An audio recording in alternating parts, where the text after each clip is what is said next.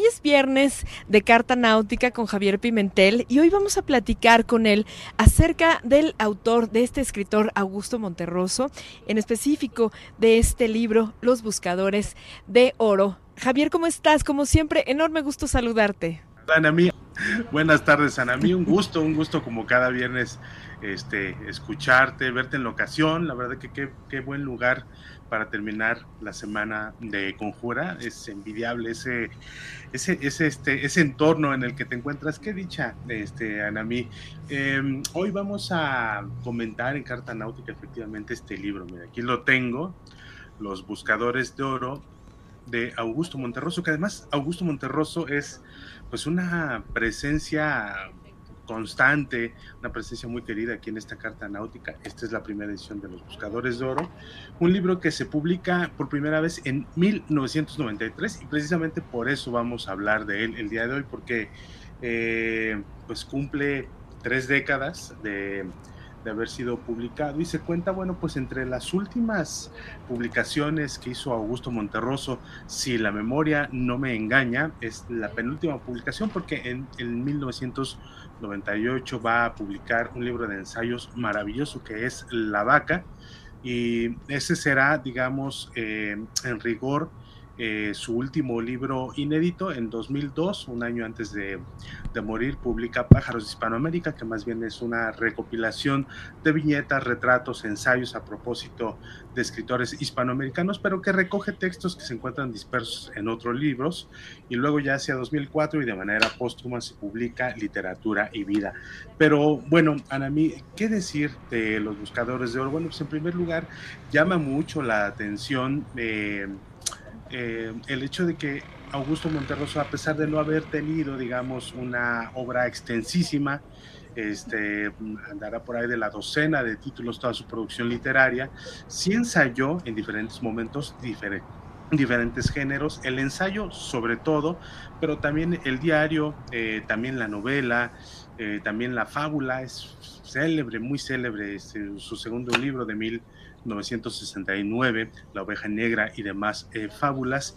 Y entre pues toda esta suerte de poligrafía en la que eh, se ejercitó Tito Monterroso, está presente este libro, este libro de memorias de 1993, que eh, tiene una justificación que a mí me parece sumamente seductora.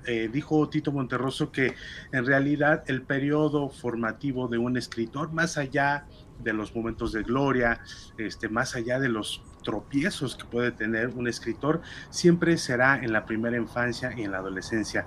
Fuera de ese periodo, digamos, vital, no se encontraba nada más interesante, aunque desde luego ese periodo más allá de la adolescencia, pues eh, esté también eh, plantado de un montón de experiencias que de alguna manera van a perfilar también la obra de un autor. Ese fue el caso, Anamí, de Tito Monterroso, pero, eh, sin embargo, cuando él emprende, emprende en 1986 la escritura de este libro, de estos eh, buscadores de oro, perdón, en 1988 emprende la escritura de este libro, se da cuenta de que en realidad va a hablar sobre todo del niño que fue.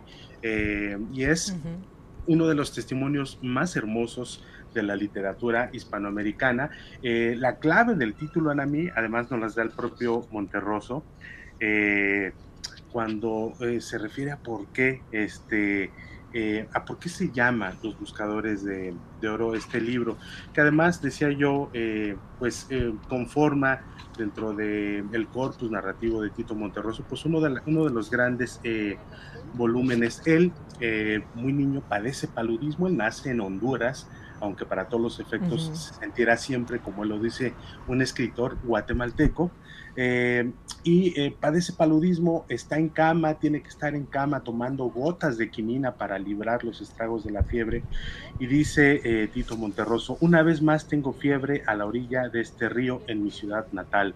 Veo de nuevo su mansa corriente, tan ajena así a sus terribles crecidas de la época de lluvias, y en la orilla a tres niños buscadores de oro.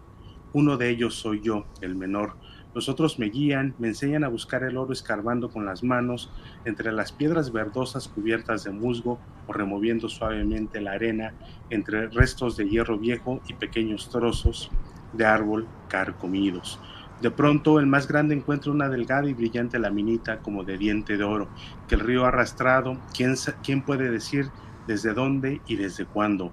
No me conformo con verla y quiero tocarla, envidiando la gran suerte de mi amigo mayor, quien es el que siempre encuentra las cosas buenas de cada día, los anillos, los pedazos de collar o de arete, las hebillas plateadas con la inicial del nombre de uno, los pares de ojos de muñeca. Ese es, digamos, el primer gran recuerdo para mí eh, que va a estar plantada en esta pequeña y muy sucinta autobiografía de Tito Monterroso. Y bueno, viene un periodo formativo con un papá con un alcoholismo que finalmente llevó a la familia a la ruina, pero visto desde los ojos de un niño y visto desde el escritor ya hecho y derecho que era Tito Monterroso, con dulzura, con amor, nunca con rencor, siempre tratando de... Eh, guardar una imagen paternal muy querible a mí, muy tierna, no sin dejar de lado desde luego las flaquezas. Su madre hereda este, una buena cantidad de bienes materiales que el padre de Tito Monterroso fue dilapidando en empresas editoriales fallidas y también en empresas de espectáculos. Y sin embargo, digamos, toda esta suerte de fracasos económicos familiares, eh, lo que le brindan al escritor en ciernes va a ser pues la posibilidad de tener en casa siempre, digamos, un universo que va a estar rodeado de escritores, de poetas, de periodistas, de música, de teatro, de ópera, es decir, digamos, un caldo de cultivo cultural bastante eh, interesante, bastante seductor y desde luego la presencia de escritores clásicos y desde luego también, Ana mí, tratándose de Augusto Monterroso, pues la presencia constante eh, de Miguel Cervantes Saavedra con su ingenioso hidalgo Don Quijote de la Mancha, que va a ser a lo largo de la vida de Tito Monterroso, pues la gran presencia tutelar, el gran escritor tutelar de Tito Monterroso va a ser siempre eh, Miguel de Cervantes, y luego esta, eh, este libro termina hacia 1936, cuando Tito pues va a dejar atrás la adolescencia, va a tener que marchar,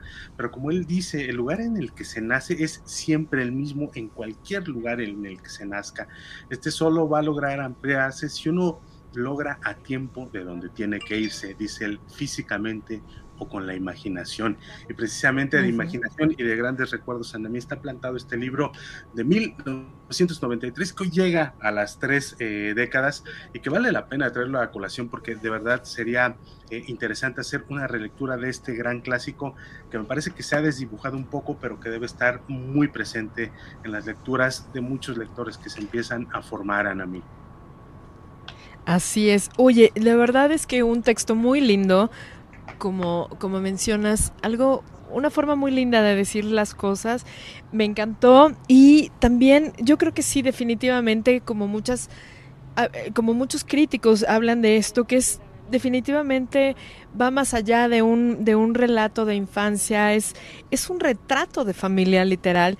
Y sí, es, es, es muy, muy, muy bueno. La verdad es que me parece increíble que este hombre fue también, eh, recibió la condecoración eh, Águila Azteca de México, que es una de las grandes de nuestro país. Y bueno, me encantó Javier. Muchísimas, muchísimas gracias. Nos vemos el próximo viernes. Te mando un abrazo enorme hasta Ciudad de México. Y bueno, ya te tocará venir al Museo Amparo a, a, visitar o a que transmitamos desde aquí. Claro que sí, Ana, claro que sí. Un, museo este, que además he visitado en alguna ocasión y pues bueno, pues un gusto, vida viendo, salud no faltando, aquí nos vemos, nos escuchamos la siguiente semana.